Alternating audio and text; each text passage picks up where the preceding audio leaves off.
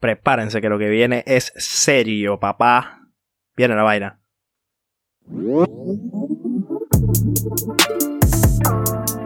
Señoras y señores, bienvenidos a un episodio más del podcast. Puede que no estés de acuerdo, episodio 4, con su host Eduardo, mejor conocido informalmente como IMAC. Voy a hacer una introducción bien corta hoy, porque el tema que vamos a abarcar hoy es bastante largo. Desde ya se los advierto, la conversación es bien, bien extensa, pero es muy interesante. En el día de hoy voy a estar hablando sobre política, el tema de muchas personas que no les gusta tocar, pero que tenemos que tocarlo, porque precisamente de ahí es donde se rigen muchas de las cosas que pasan dentro del país. Hoy tuve la oportunidad de conversar con mi gran amigo Juan Tejada, abogado de profesión, muy experimentado, un buen par de años de carrera dentro de la abogacía y del derecho, que me ayudó a conversar acerca de este tema y un par de cositas que vamos a hablar sobre la corrupción, sobre los partidos políticos y sobre otros diferentes temas sobre la política que creo que les van a parecer interesantes. Así que me voy a reservar las palabras por ahora. Vamos a dejar que escuchen la entrevista. Espero que la disfruten. Te veo al final del episodio y vamos con esto.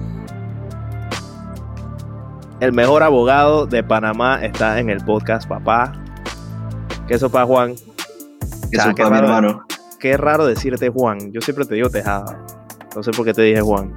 Hay que mantener la formalidad para el podcast. Eso es verdad, eso es verdad. Pero, pero por ahora me voy a dedicar a llamarte Tejada. Adelante. Señoras, aquí tengo, aquí tengo a Juan Tejada, excelente amigo mío, tremendo pasiero. Es uno de los mejores abogados de profesión que conozco, principalmente porque no he tenido la oportunidad de lidiar con muchos en tantos temas y de tantas oportunidades como lo he tenido con, con Tejada, pero me parece que la visión que él tiene sobre muchas cosas con respecto a política y con respecto a leyes en general es muy versado en el tema, tiene mucho conocimiento y tiene mucha fluidez cuando se trata de explicar cosas al respecto de, de leyes, de política y de la abogacía, de cómo ejercer la abogacía dentro del país. Así que, si quieres, vamos a empezar un poquito con qué te llevó desde tu vida de adolescente a escoger derecho como la carrera que querías seguir. Bueno, Eduardo, ya que con la formalidad. Eh, toda la vida yo crecí viendo el derecho. Mi abuelo es abogado, mi papá es abogado, mucha gente de mi familia creció en el ámbito o político o legal. Desde muy temprano yo me acuerdo teniendo 6, 7 años, esto mi papá no lo sabe, y si se lo conté en una borrachera no me acuerdo. Mi papá traía a veces expedientes o, copias de expedientes para estudiar en la casa, y yo veía ciertas cosas, eh, imágenes o noticias que, que yo creo un pelado de esa edad no debe ver, pero coño, a mí me gustaba. Y yo crecí sabiendo desde que yo tenía cinco años que yo iba a ser abogado. Es lo que a mí me gustaba, me apasionaba la discusión, el debate. No el debate competitivo eh, a nivel escolar, creo que fue más un hobby que un, algo que me apasionaba. Pero cuando yo acabo escuela, empiezo derecho y ya comienzo con el ámbito de juicios, más allá me gradúo de derecho y empiezo a ir a audiencias formales, es una maravilla. Eh, yo siento que para lo que crecí, nací y, y, me siento cómodo, como pez en el agua, como dicen ahí.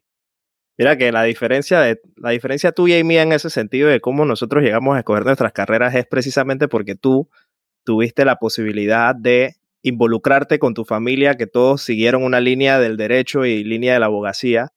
En mi caso, nadie, excepto por mi abuelo y por mi tío, que ahorita mismo vive en Minnesota, siguió la ingeniería. Básicamente nadie.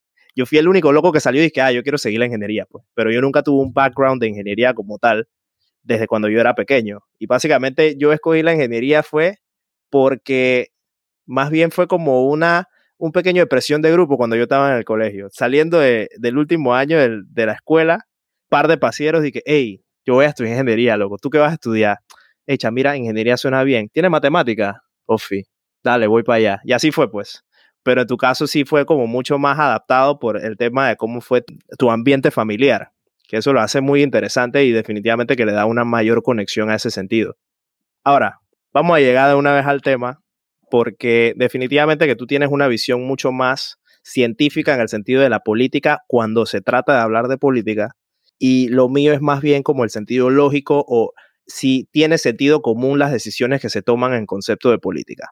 Y yo voy a empezar la conversación con la siguiente frase que te la comenté en un inicio antes de, de llegar a la entrevista, que creo que ambos estuvimos de acuerdo, pero vamos a tratar de desarrollarlo un poquito. Y es que para mí, el origen de la corrupción o de lo que llamamos corrupción dentro del país, mucha gente pensará que viene por culpa de los gobernantes, mucha gente pensará que viene por culpa del sistema y por muchos otros factores que se puedan dar alrededor de, de Panamá. Pero para mí, honestamente, yo diría que en verdad el verdadero, la verdadera causa de por qué tenemos un país en general tan corrupto, yo llamaría que es el mismo panameño. La cultura del mismo panameño, cómo el panameño se desenvuelve dentro de la sociedad cuando se trata de cumplir la ley, cuando se trata de abogar porque la ley se cumpla para todos y no solamente para mí, porque la conveniencia sea para el panameño en general y no solamente para uno solo como individuo, si lo que digo tiene sentido. Yo creo que tú me ayudes a desarrollar esa idea y si tú tienes una visión que se pueda asemejar a eso. No solo tiene todo el sentido del mundo, tú mismo me dijiste al inicio que no tienes un conocimiento amplio en la ciencia política.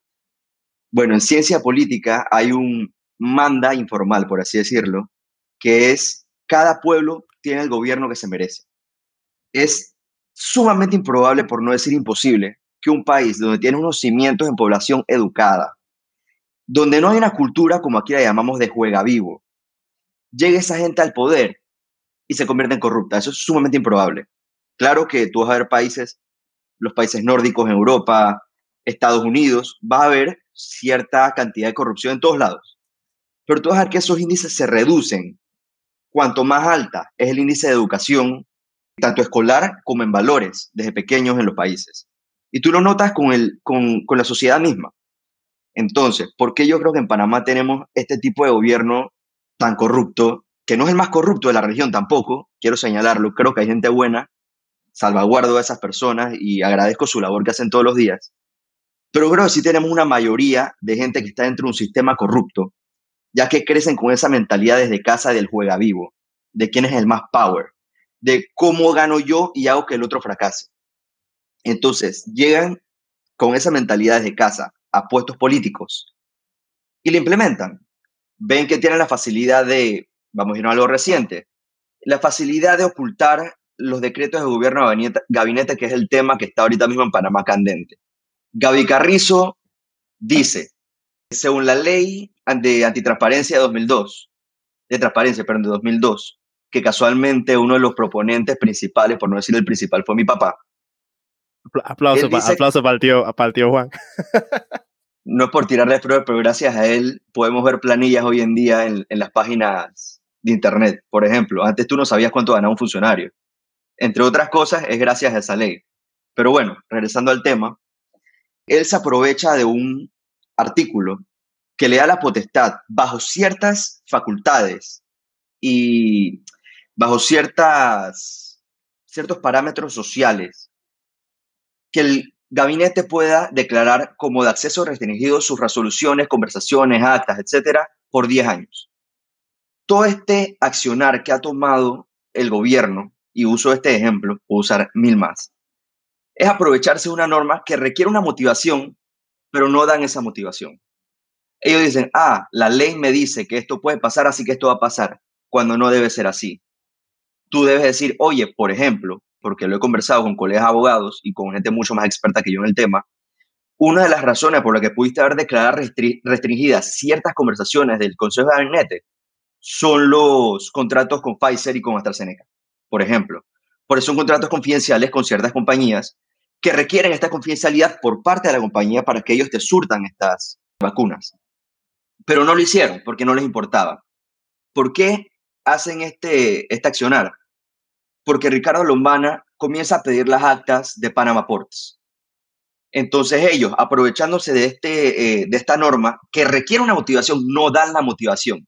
Simplemente, dicen, la motivación es que la ley lo dice, Así que 10 años cierro las actas. Esa es la cultura de aprovechamiento del juega vivo, que yo digo que, que afecta en todas las circunscripciones del Estado, tanto en lo social como en lo político, en todo. Y es lo que, lo que nos lleva a tener este gobierno corrupto. Yo creo que tocaste dos puntos que para mí se quedan mucho en la mente porque son cosas que yo siempre pienso. El primero de ellos es el tema de educarse. El tema de la educación siempre se ha sabido que mientras más educada sea una sociedad, mejor se desenvuelve. Y no necesariamente tiene que ver con educación académica, sino simplemente educación de ser humano como tal, cosas generales que tenemos que saber como seres humanos que pueden ser tanto muy básicas como hasta más complejas nosotros lo queremos hacer. Y el tema que para mí muchas veces se fundamenta en cómo la sociedad panameña se vuelve un poco perezosa o un poco echada a perder cuando se trata de la educación es que siempre le echan el punto de la educación como responsabilidad de los gobernantes de que ellos son los que tienen que educar al pueblo o que tienen que darle todas las facilidades al pueblo para que se eduquen, pero no necesariamente existe como esa autovoluntad del mismo panameño de en verdad educarse y mucho más hoy que hay demasiadas herramientas con las cuales tú te puedes educar hasta gratuito si te da la gana. Tanta información que hay en el Internet, tantas fuentes que puedes buscar y que puedes utilizar para tú mismo educarte y saber sobre ciertos temas que te pueden ayudar tanto para desenvolverte en la sociedad como para desenvolverte tú mismo como persona en el campo que quieras desenvolverte. Eso por un lado. El otro punto que iba a mencionar es que la figura política, o sea, el llegar a un puesto político ya no se vuelve tanto de un tema de querer en verdad ejercer la posición política para el beneficio de una sociedad, sino que ya hoy en día en Panamá se vuelve un tema de yo quiero ser político porque quiero ganar plata quiero que me paguen de los mejores salarios en el país, que no necesariamente son los mejores cuando se, cuando se comparan con empresas privadas, etcétera, pero ya eso es un cuento para otro día. Pero básicamente lo ven solamente con el hecho de, ah, si yo llego a un puesto político, voy a tener un buen salario para mí, voy a tener la posibilidad de darle buena plata a mis familiares o a mis amigos más cercanos o a las personas cercanas que me dé la gana meter en una planilla, porque hoy en día se maneja así y se mancha esa posición política, pues y por eso es que se ve mucho que cuando hablas con alguien y, por ejemplo, si yo trabajara en el gobierno y yo le digo a otra persona que trabaja en el gobierno, me va a mirar con cara de raro, porque de una vez va a pensar, ah, este está en el gobierno porque quiere ganar plata. Pero por detrás de eso no, no conocen las verdaderas intenciones. Yo puedo ser la, el político con las mejores intenciones del planeta, pero siempre voy a tener como esa sombra de la resaca que tienen los otros políticos que se han aprovechado de esa situación. Entonces ahí es donde cae mucho ese asunto adicionado a las cosas que mencionas. Ahora, cuando se trata de no solamente ejercer el puesto político, sino también los que tienen que ver cómo se ejercen, que en este caso es el pueblo, bien se ha sabido que la gente solamente está pendiente para las cosas que para ellos no son convenientes pueden existir muchas leyes o muchas situaciones dentro de la vida política que para muchas personas ellos dirán, si esto no me afecta o si no me molesta, yo no tengo por qué meterme. Entonces, si bien es cierto, las últimas decisiones que han venido pasando, en específico en el gobierno actual, pero que también han venido pasando en los gobiernos anteriores, para no quedarnos como en ese sentido de que estamos como biased o, o nada de eso, se ve mucho de que hay gente que critica muchas decisiones del gobierno, pero que no necesariamente le dan un seguimiento a esa crítica, pues. Cuando los invocas a protestas, no los ves, solamente los ves en redes diciendo un comentario o dos al respecto, pero cuando les preguntas sobre el tema no tienen idea de lo que están hablando y como que no encuentran esa, ese ímpetu o esa motivación de de verdad cambiar lo que está sucediendo para negativo en el momento. Entonces, la otra, la otra parte que yo quería opinar era que el panameño solamente presiona o protesta cuando le conviene. Y no existe como esa unión de pueblo que de verdad haga que los movimientos que se necesiten cambiar se cambien para bien. En tu experiencia de lo que tú sabes de leyes, ¿por qué tú crees que eso pasa? ¿Cuál, cuál tú crees que es la razón principal de que los panameños seamos tan descuidados cuando se trata de este tipo de, situaciones? Yo creo que el problema no es el descuido, sino es el miedo. hay mucha gente con miedo a dar la cara, a ir a una protesta, por lo que le pueden decir en su trabajo, en sus amigos, lo que sea. Yo me he encontrado con mucha gente en la vida que dice este comentario. Ah, es que las noticias siempre salen los mismos. Es que cuando alguien hace un, por ejemplo, un movimiento o alguien se tira para un puesto político, ah, es que siempre son las mismas caras. Pero ¿por qué no te tiras tú? Y ahí es donde, cuando tú haces esa pregunta, ¿por qué no te tiras tú? Ahí comienzan las, las excusas. Ay, no, es que mi trabajo, ay, es que no sé qué, ay, es que mi familia. Tener una vida pública es tan difícil y requiere de tanto valor, seas corrupto o no seas corrupto, porque al final del día estás exponiendo tu vida al resto del mundo para que el resto del mundo te aplauda o te entierre.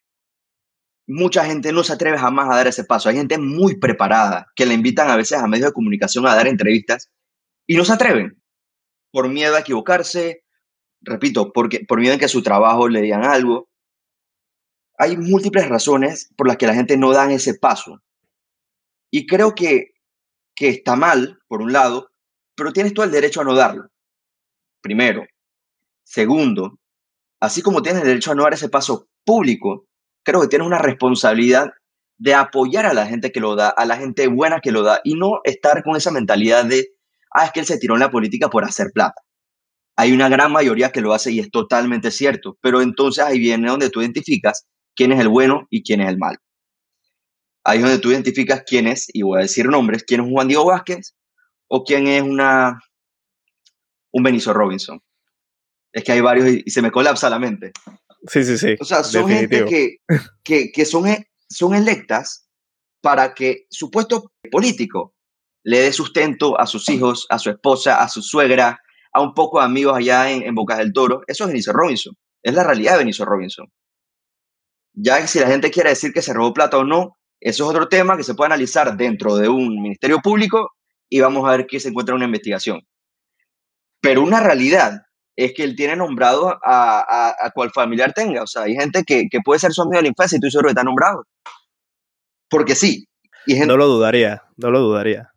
Entonces, ese engranaje es lo que es Benicio Robinson. Y hay gente que está en puestos públicos solamente para eso. Como Benicio puede haber, de los 70 diputados pueden haber 65 que son así. Fácil. Y creo que me puedo quedar corto. Entonces, tienes este esta abertura, bueno, esta mentalidad de que lo normal es eso. Porque la gente, vamos a usar, sería el ejemplo de Bocas del Toro. Mucha gente en Bocas del Toro ve esto y dice, ah, yo quiero ser como Benicio porque así yo también nombro a no sé quién, no sé quién. Y crecen con esta mentalidad de que esto es lo correcto. Lastimosamente hay que enseñarle a la gente que lo correcto no es eso. Mientras mayor índice de corrupción tiene un país, mayor índice de pobreza tiene en, la, en las encuestas, en, en los estudios. Es algo natural. Los países con menor índice de corrupción, lo mencioné hace poco, los países nórdicos, por ejemplo, en Europa, son los países con menor índice de pobreza en el mundo. ¿Cuáles son los países con mayor índice de pobreza en el mundo? Los países africanos. Y de corrupción también. De corrupción y de pobreza. Tienes eh, una correlación de hechos que lógicamente y científicamente te dan un resultado de que la pobreza está correlacionada con la corrupción de que te, que te den un pago en diciembre no sufragua todo lo que esta gente se roba durante el año. Entonces tenemos que cambiar ese chip de que por un pago no puedes regalar tu voto. Ahora, ahora que, ahora que tocamos ese tema, creo que da la conexión excelente para tratar de identificar o ponerle por lo menos una fecha de cumpleaños, si se le quiere decir de esa manera, a cómo fue que llegó el sistema a ser así de, y le voy a poner esta palabra, así de podrido, pues, o sea, ¿cómo fue que llegamos a este punto en donde todo se convirtió en que la relación de ser un político versus sustentarse de los fondos públicos para beneficio de los tuyos solamente y que el resto se como un cable, ¿dónde fue que surgió esto? O sea, ¿cuál fue quizás el punto de, de inflexión en donde empezó a corromperse el sistema de semejante manera. ¿Tú crees que tú tienes una idea de más o menos cuándo eso pudo haber empezado? Creo que no soy experto en la historia política de Panamá. Si bien creo que he estudiado bastante, hay gente que sabe muchísimo más y que te puede dar una respuesta más completa, pero por lo poco que conozco, Yo creo que cuando nosotros salimos de una dictadura extremadamente, extremadamente paternalista, quedamos a la deriva con un pueblo que no sabía manejarse solo. Panamá, en sus 500 años de historia, ha estado plenamente separado de cualquier otro país. No quiero usar la palabra independizado, pero que realmente tome sus propias decisiones por sí mismo, sin injerencia de otros, desde, desde que se fueron los, los gringos. Es la realidad. Primero España, después Colombia y después Estados Unidos casi 100 años. Entonces quedamos con un país donde el paternalismo fue la norma por 400 y pico de años, casi 500. Cuando quedamos solos, sin alguien que nos guíe, por así decirlo, le damos pie a que mucha gente que creció con ese paternalismo buscara esas figuras de quién me resuelve. Incluso hoy en día estamos en la búsqueda de un Mesías. Por algo Martinelli pauta como pauta. Tenemos una, y vamos a salir un poquito de tema y regresar. ¿Por qué Martinelli pauta como pauta? Porque tuvo un cúmulo de factores que hicieron que en su quinquenio hubiera abundancia económica. No solo gracias a él, tuvo un poco, tiene un pocotón de problemas con la justicia debido a muchos errores que se cometieron dentro de su gobierno. Pero por diferentes factores, llámale canal, llámale ganas de emprender, llámale lo que el, el boom post invasión, todo como que llega una explosión en ese quinquenio, por diferentes razones.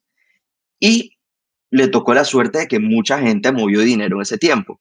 ¿Con qué lo asocia gente que, que no tiene o no tuvo en ese momento? O gente que tuvo y ahora no tiene. Ah, es que él me dio el dinero, gracias a él fuimos así.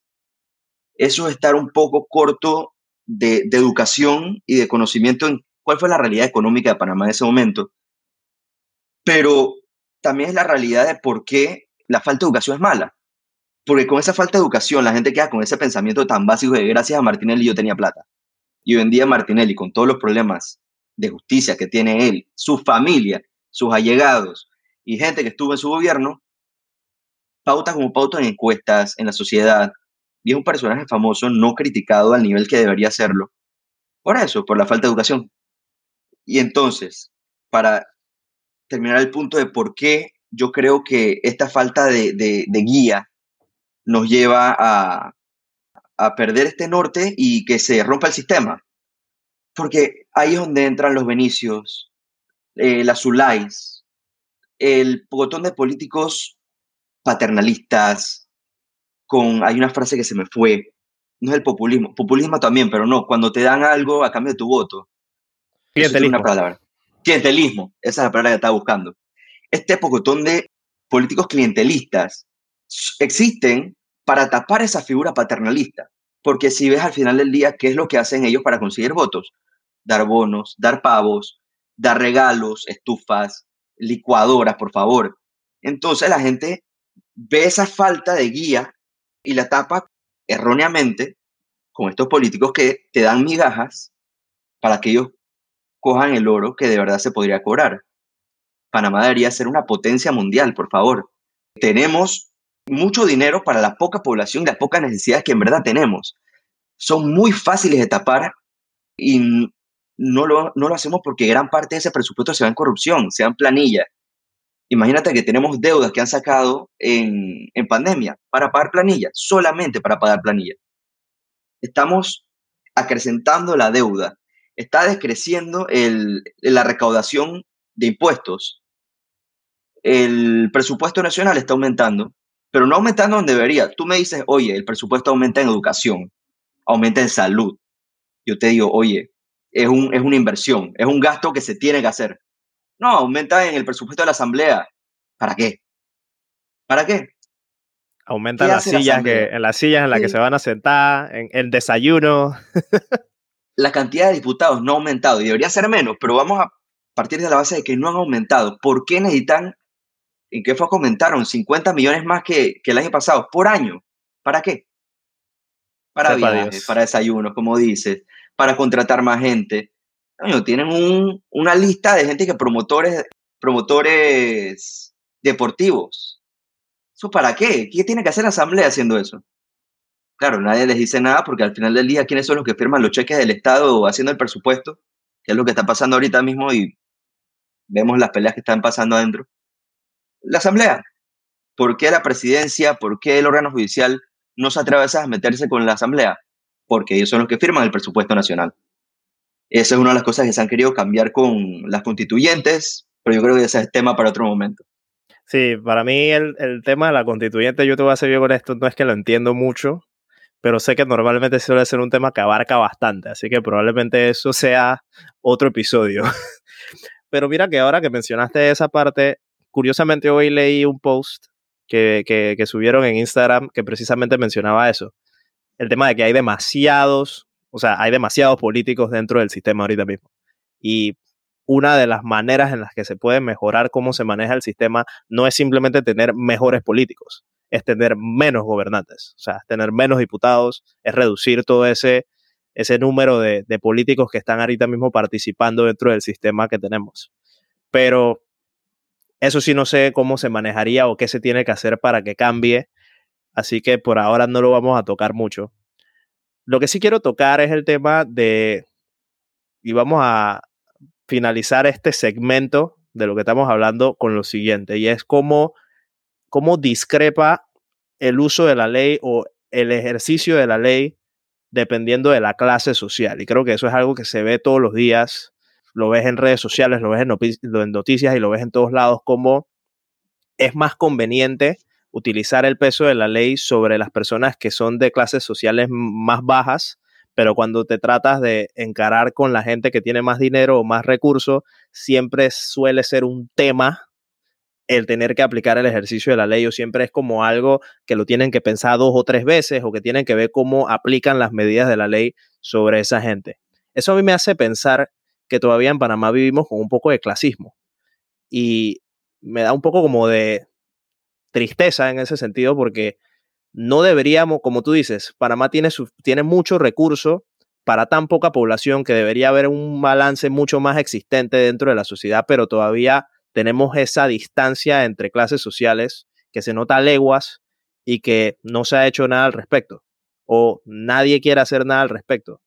Tanto del lado del gobierno, de que simplemente no le mete mucha mente, tanto también como del lado del panameño, de que muchos se descuidan o viven en el conformismo de decir, yo voy a esperar que el gobierno me resuelva porque yo soy de clase baja. O igual nada va, nadie va a hacer nada por mí, así que yo mejor me quedo de brazos cruzados. Eso, eso ¿cómo tú crees que se puede atacar o se puede resolver? Un poco para dignificar la profesión del abogado, creo que hay buenos abogados y malos abogados. Creo que un problema, pero esto es muy superficial, de por qué a veces eh, gente con más dinero puede ganar pleitos o meterse en pleitos mucho más extensos fácilmente, es porque contratan buenos abogados. Pero eso es muy superficial, porque al final del día la justicia debería servir, sea bueno o mal abogado, vamos a hablar de justicia penal, el que investiga es un fiscal. Voy a entrar en un cuento que fue un escándalo hace poco, creo que un escándalo mucho más leve de lo que debió haber sido. Se han llegado a desmantelar hace, esto fue hace dos años, mafias, para no decir otra palabra, dentro de la Corte Suprema de Justicia. Había un grupo de gente dentro del Segundo Tribunal Superior de Justicia, que es la segunda instancia de juzgados dentro del, del primer eh, circuito judicial. Encuentra este escándalo dentro del segundo tribunal, del, creo que el más importante del país, donde literalmente se compraban fallos. Una persona de clase baja no puede entrar. Primero, que creo que es muy difícil encontrar el contacto para entrar a ese círculo, eh, a menos que tenga un abogado que conozca de eso, primero. Segundo, una persona de clase baja no puede pagar eso o por lo menos no puede pagarlo tan fácilmente como una persona de clase alta. Es una injusticia a todas luces, no debería ser así, pero es una realidad en la que vivimos, ya que pienso yo que si así encontraron en un tribunal, así pueden haber otros, más bajos, más altos, pues existe este, este tipo de, de negocio, por así decirlo, de compra y venta de fallos. Ese es el problema con que tú digas que las clases altas tiene más beneficios. Sí, porque tiene el dinero para pagar esto. No creo que sea un tema exactamente de clasismo, ah, es que tú eres pobre, no te voy a resolver. No creo que sea tan así, creo que es más un tema de me puedes pagar o no me puedes pagar. Y aquí voy a de nuevo salvaguardar a mucha gente trabajando en el Ministerio Público que es honesta, la conozco y pondría la mano en el fuego por ellas, pero lastimosamente mucha gente no lo es en el órgano judicial. Y terminamos con estos temas de que la gente tiene una percepción de que, ah, que la clase alta se sale con la suya. Aquí yo creo que podemos retrotraernos al tema de los que hay para mí, del juega vivo, de que lo que está abajo llega a los puestos políticos. Asimismo, lo que está abajo es lo que llega a veces a instituciones públicas de justicia.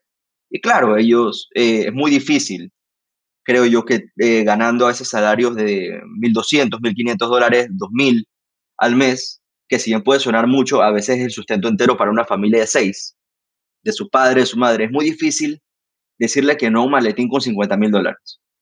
Está mal y no lo estoy justificando, pero creo que me pongo en la posición a veces, y así mismo la gente que vende su voto o, de gente que, que es sobornada, es muy difícil a veces tener necesidades y decirle que no a una cantidad de dinero que en tu vida has visto enfrente tuyo. Es por eso que creo que también tenemos que trabajar y vamos a decir de nuevo, el tema al final es este, la educación desde abajo, para que tú no necesites este tipo de sobornos o ayudas como te las pueden vender a veces, y sepas que primero está mal y no lo hagas de ninguna manera, segundo, que económicamente no lo necesites, no sea de verdad una necesidad. Y para ello requieres educación financiera para que no tengas las dudas para que llegues a necesitar esto. Definitivamente tiene sentido y, lamentablemente es una realidad que se vive y son cosas que dentro del sistema muchos no vemos, porque por lo menos todas estas historias de la compra y venta de fallos, yo estoy sincero, yo no lo sabía. Esto para mí es noticia fresca y eso que me dice que pasó hace dos años. Y puedo apostar que así mismo como yo, mucha gente a lo mejor no tiene ni la menor idea de que eso es lo que sucede. Y se hacen la misma pregunta que yo. ¿Por qué sucede así con clase alta y asá con clase baja, etcétera? Pero ya son cuentos que definitivamente se, se tendrán que resolver más adelante o se podrán discutir más adelante. Ahora, vamos a entrar en el tema en donde tú y yo discrepamos un poquito, que ya lo conversamos anteriormente. Y aquí es donde tú me vas a dar un poco de docencia en lo que es la ciencia de la política. En mi perspectiva o de lo que yo analizo y veo con respecto a cómo se manejan la, o sea, cómo se maneja la política en Panamá y cómo es el resultado de las votaciones y los diferentes partidos políticos y etcétera, para mí yo veo innecesario, y lo digo en, simplemente mencionando o guiándome por la lógica de mi pensamiento. Yo veo innecesario la necesidad de tantos partidos como los que existen dentro del país. En mi pensamiento, si se supone que todos los partidos se deben regir bajo la identidad de la democracia, por el bien del pueblo, por el bien del país, no veo la necesidad de por qué tengan que haber tantos partidos como los que existen ahorita. No te miento que a lo mejor pueden haber unos dos y quizás máximo tres, que bueno, al final son como los más grandes que tenemos ahorita, pero ya después cuando le sumas el cuarto, el quinto, el sexto, el séptimo, esos que hacen ahí, o sea, para mí simplemente están como para ya sea tratar de quitarle peso a los que tienen mayor peso dentro del país o simplemente para hacer alianzas, como se ha visto en los últimos años, pero alianzas con el fin de qué, con el beneficio de qué. Entonces, tú me dices, y voy a dejar que lo digas con tus propias palabras, tú dame tu perspectiva al respecto. Y explícame, dame un poquito de docencia acerca de cómo funciona o qué hay detrás de los partidos políticos. Lastimosamente lo que te voy a decir ahorita va a sonar contradictorio porque yo estoy totalmente a favor de los partidos políticos creo que son una necesidad y un derecho que tienen todas las personas. El ser humano es un ser social por naturaleza.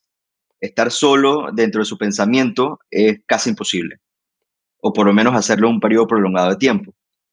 Creo que todos tenemos ideales y por más que nos diferenciemos, siempre vamos a encontrar un grupo de gente que va a compartir esos ideales. Sacar a Panamá adelante, por ejemplo, ese es un ideal. Yo quiero reunirme con un grupo de gente que quiera sacar a, Panamá adelante bajo los parámetros que yo creo que son los necesarios para que Panamá salga adelante. Ese es el propósito de un partido político. En lo más básico, ese es el propósito de un partido político. O debería serlo realmente. La realidad actual es otra. Creo que si la cuenta no me falla memoria, porque no lo voy a contar uno por uno, tenemos siete u ocho partidos políticos en Panamá ahorita sin conocerlos a todos de fondo, puedo decir abiertamente que no conozco absolutamente nada, salvo un par de integrantes del Partido Alianza. Sé que no conozco casi absolutamente nada del Partido, partido Molirena, a pesar de ser un partido histórico. Pero conozco mucho de partidos nuevos y viejos que han perdido su rumbo totalmente. Hasta hace poco yo fui vicepresidente de la juventud de un partido y me salí exactamente porque noté cómo perdieron su rumbo. Yo no tenía pensado meterme jamás a un partido político, sin embargo me di cuenta de la necesidad de que uno requiere hacer un cambio desde adentro. Yo me metí al Partido Popular porque es un partido que toda la vida me ha enseñado que fue un partido con valores, un partido que siempre intentó educar a la gente que estaba dentro de, él para que saliera a dar docencia de lo que es la buena política. Y creo que hasta hace unos años en gran parte lo hacía. Pero por dar ese mensaje tan cerrado para mucha gente, porque mucha gente chocó con ese mensaje de buena política que hay para mí. Perdió su rumbo, perdió adherentes y mucha gente se comenzó a salir de ese partido diciendo, yo para qué me voy a meter en política si el resto del mundo no escucha mi mensaje que creo que es positivo. Eso creo que ya hace muchos años pasó ese cisma. Entonces creo que comienzan a tomar este partido gente que no tiene las mejores intenciones con respecto al país. Creo que tiene muchas más preocupaciones por qué me va a tocar a mí en la siguiente elección, qué puesto puedo aspirar en la alianza que vamos a tomar. Y yo me metí a este partido pensando que, de que algo se podía salvar de que algo se podía hacer. Por razones de la vida, eh, no tenían un programa de juventud, había desaparecido ya que el anterior presidente había hecho estragos y no dejó un sucesor, no se hicieron elecciones. Entonces, se trató de hacer una junta provisional de la juventud. Ahí es donde quedo yo nombrado como vicepresidente. Tratamos de hacer cosas, pero notamos que la gente de arriba no estaba para, para tratar de mover el país. Nosotros intentamos hacer solicitudes frente a instituciones públicas a donde le pedíamos ayuda mediática y de apoyo, así sea moral, a las partes de arriba del partido y no les interesaba. No solo no les interesaba, esto es para que te caigas para atrás.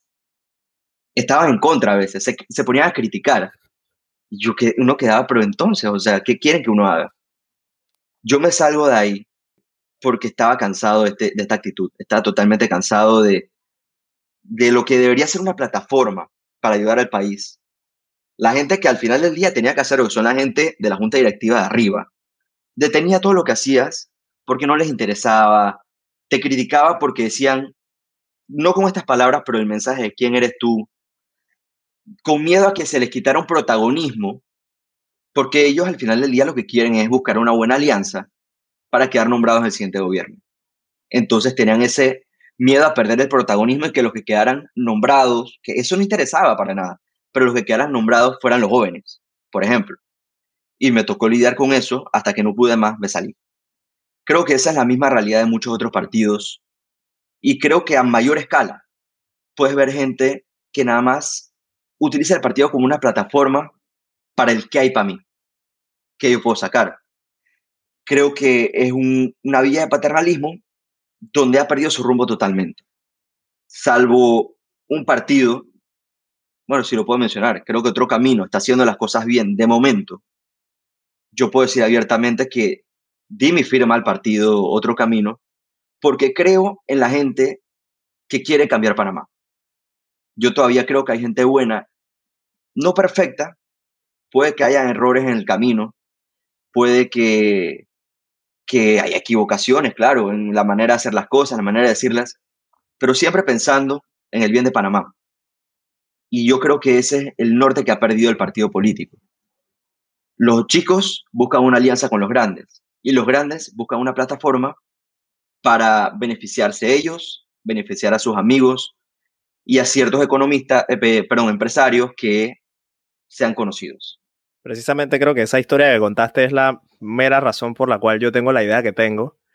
Y si bien es cierto, te comparto totalmente lo que explicaste al principio de que el ser humano por naturaleza busca ser social y busca propagar su idea o su ideología con respecto a algo, en este caso la política, y por eso deben existir partidos políticos para poder darle chance a esas personas que quieren mostrar esa ideología y hacer que otra gente lo siga en esa ideología.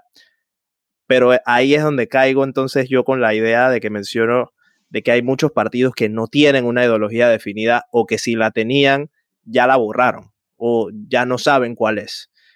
Y ahorita mismo solamente están, ya sea por dependencia de otros partidos más grandes para formar alianzas, como mencionas, o simplemente para tratar de buscar alguna retribución, por más mínima que sea, sin la mera necesidad de formar una ideología como tal o propagar una ideología como tal.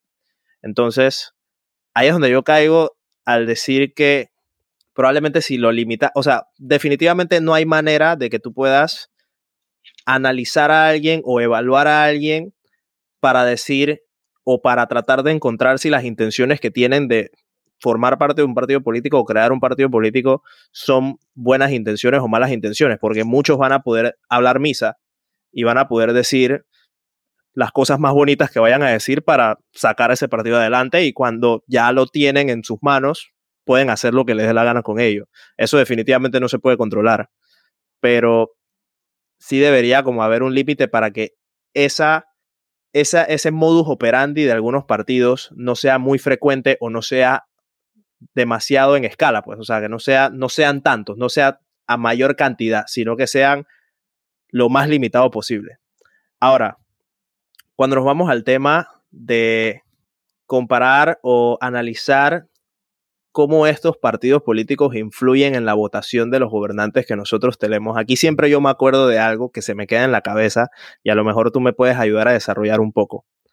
Se comparó en Estados Unidos el tema de que mucha gente dice que las votaciones las gana la mayoría, pero cuando la pones en cuando lo pones en análisis matemático, la mayoría debe representar la mitad más uno de los que votan. Y en muchas votaciones, o en la gran mayoría de los casos políticos, no se da esa mitad más uno.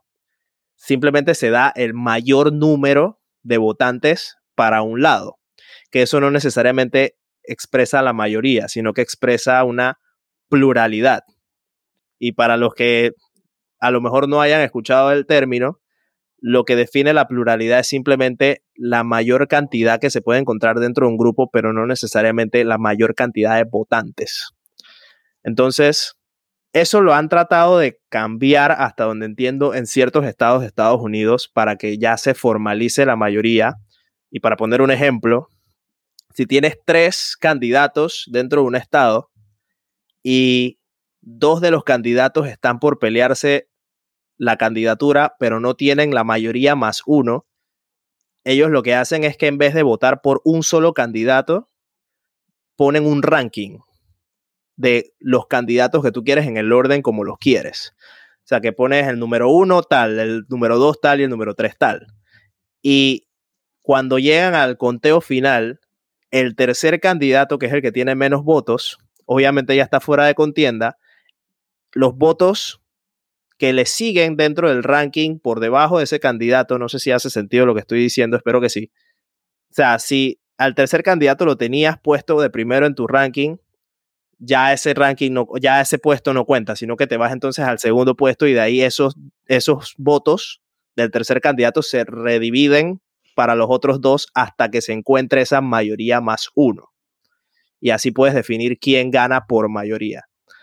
¿Tú crees que algo así se pueda aplicar dentro del sistema de votación de Panamá y valdría la pena? ¿Sería bueno? ¿Haría algún beneficio? Yo creo que sí valdría la pena totalmente. No solo se podría aplicar en un sistema existente en varios países de Latinoamérica y del mundo en general. En Panamá, Nito ganó con un 33% de los votos.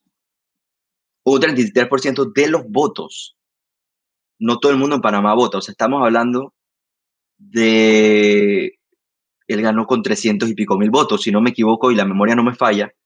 Estamos hablando de 300 y pico mil personas de unos 2 millones de, posibles votantes. Pero vamos a ceñirnos a la gente que votó. Sigue siendo un 33% que no es ni siquiera la mayoría. Eh, una mayoría real. Simplemente que se dividieron el, resto de los votos y fue el que más votos sacó. En otros países lo que se hace es la segunda vuelta, que es donde se escoge al primero y al segundo de las votaciones y se vuelve a hacer una segunda votación para que entonces gane, claro, porque va a ganar por un 50 más 1, porque son dos solamente. Eso tiene ciertos detractores.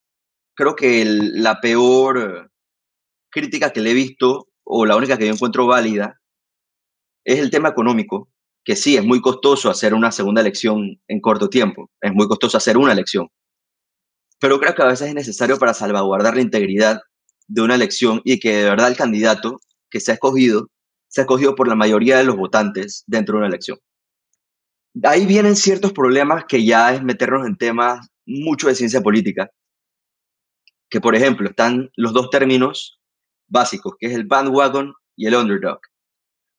A veces tienes un candidato que va ganando las encuestas o ganó la primera vuelta de las elecciones y mucha gente se la adhiere solamente porque quiere ir con el ganador, quiere ir con el que todo el mundo está votando y esa es una conducta muy usual del ser humano. Este es el que está bien para el resto, así que debe estar bien para mí también. Eso se llama bandwagon.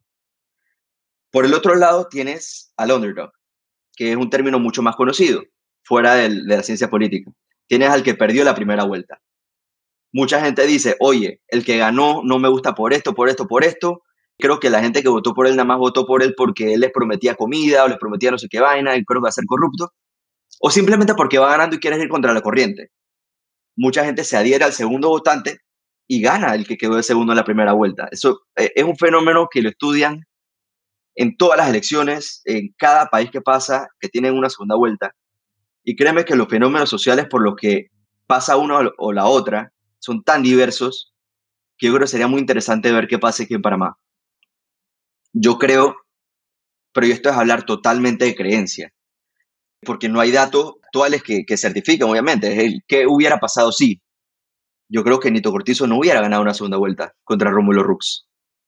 Yo creo que el PRD tiene una maquinaria muy grande para ganar con los votantes que existen, pero donde tú los pones de el PRD u otra opción, creo que tiene más detractores que gente a favor. Entonces, sin meterme en el tema de que, porque en ese momento no íbamos a saber cómo es el gobierno actual, que es un gobierno pésimo, no, no sabríamos si, si Nito Cortizo lo va a hacer bien o mal. Yo creo que independientemente de eso, la gente hubiera votado a Rómulo Rux. Entonces, no sabemos cómo estaría Panamá hoy en día, si peor o mejor, pero ahí vemos lo fuerte que es una segunda vuelta, que le da una posibilidad, yo creo que, no voy a decir con total seguridad, pero muy grande, de que hoy en día Panamá fuera otro, la historia fuera otra.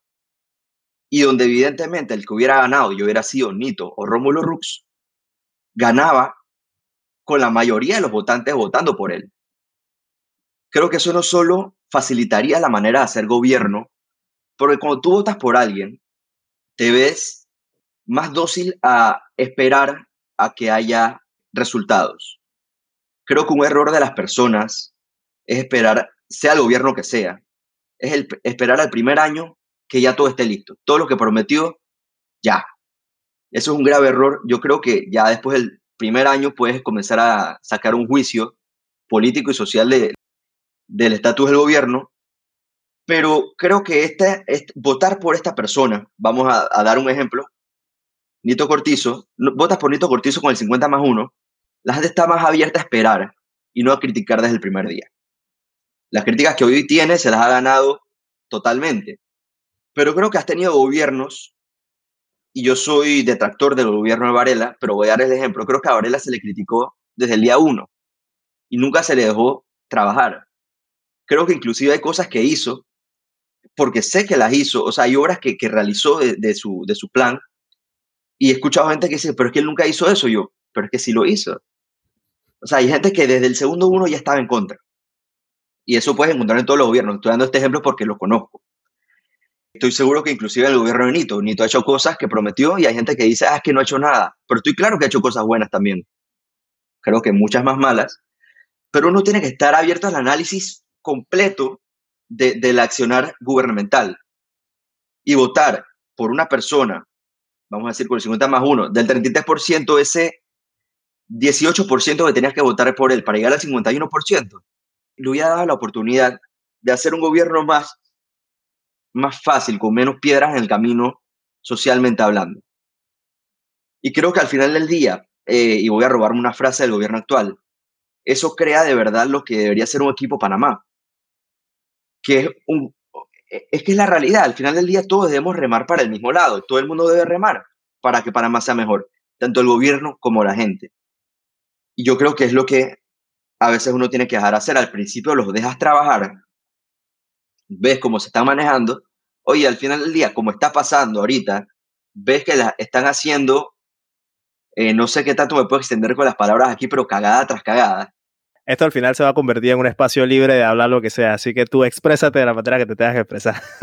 bueno, porque es la realidad, vemos cagadas todos los días, entonces creo que puedes entrar con la crítica, no criticar por criticar.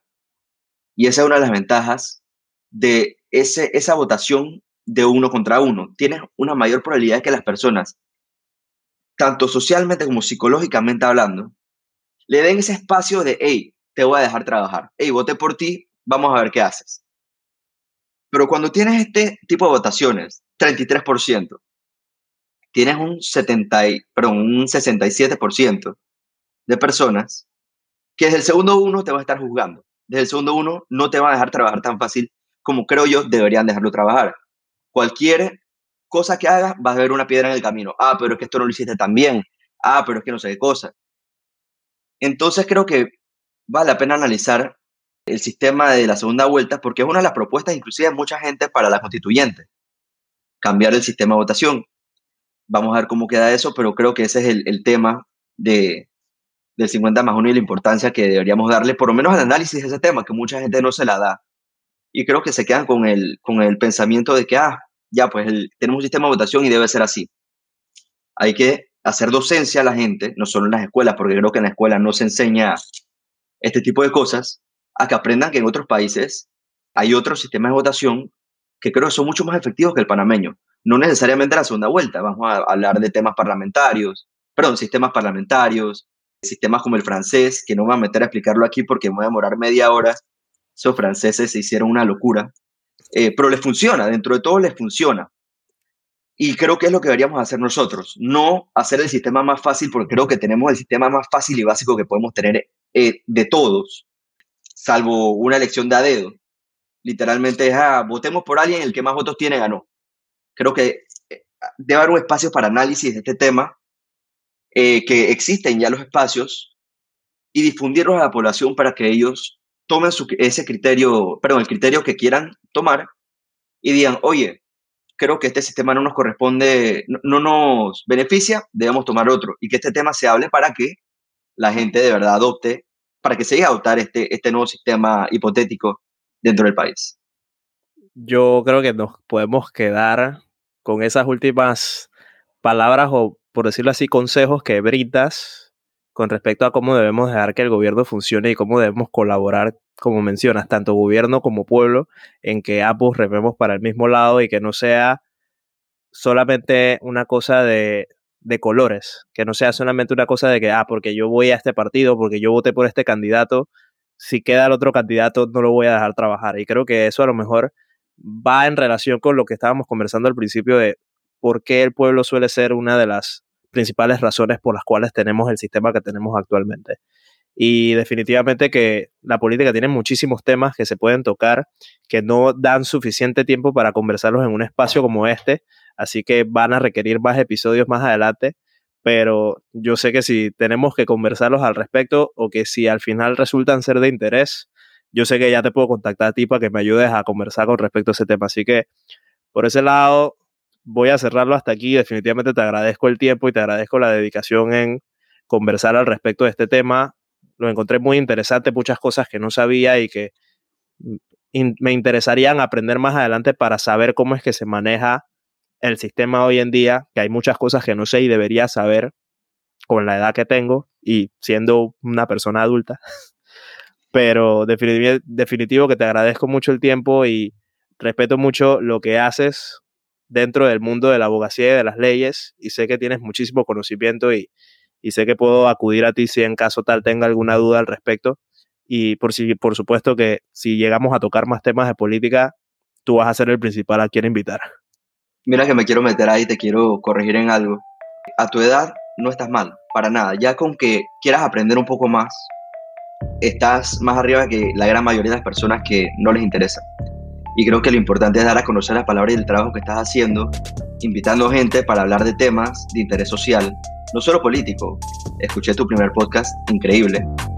Me falta escuchar el segundo, lo sacaste hace poco, pero por ahí lo agarro, un día que esté manejando en el tranque pero creo que es un, eh, un trabajo importantísimo hacer este tipo de podcast, de conversaciones, para darle a conocer a la gente temas de interés social que normalmente no se meten a investigar. Y lo que tú estás haciendo es dar una plataforma para que con los pocos conocimientos que mucha gente tiene o los muchos conocimientos que mucha gente tiene, esparcir un poco más el mensaje y que la gente se interese un poquito más por esos temas. Así que créeme que lo que estás haciendo no solamente es increíble, vas por un camino tú increíble de aprendizaje y de docencia. Agradecido muchísimo con esas palabras y claro, este es el propósito del espacio, que la gente se pueda interesar por este tipo de temas y que le puedan agarrar un poquito de, de interés y cariño para poder conversarlos y estar claros de qué es lo que están escuchando y conversando cuando les toque hacerlo. Así que definitivamente te agradezco eso y, y, vamos a tener muchísimos otros temas más de los cuales podemos tocar que van a ser de mucho interés. Así que muchas gracias por el tiempo y nos vemos en la próxima, pues. Hasta Ya lo escuchaste, una conversación muy amplia acerca del ámbito político dentro de Panamá y hasta con ejemplos de otras cosas que suceden en el mundo alrededor de nosotros, que también pudiéramos adoptar o que pudiéramos adoctrinar para poder adaptarlo a cómo nosotros vivimos la política dentro de nuestro país. Si tienes opiniones con respecto a la política o si tienes algún comentario que quisieras hacer al respecto, recuerda, los canales de comunicación están en la descripción del episodio, mi cuenta de Instagram, el correo del podcast y también el website oficial por si quieres mandar notas de voz. Para la próxima semana voy a tener un episodio un poco especial, va a ser el primer episodio en inglés que voy a hacer y espero que lo disfrutes. Si llegaste hasta aquí, te agradezco muchísimo que hayas escuchado todo el episodio. Cuídate mucho, y te veo el próximo jueves con otro tema más en el podcast. Puede que no estés de acuerdo. Hasta luego.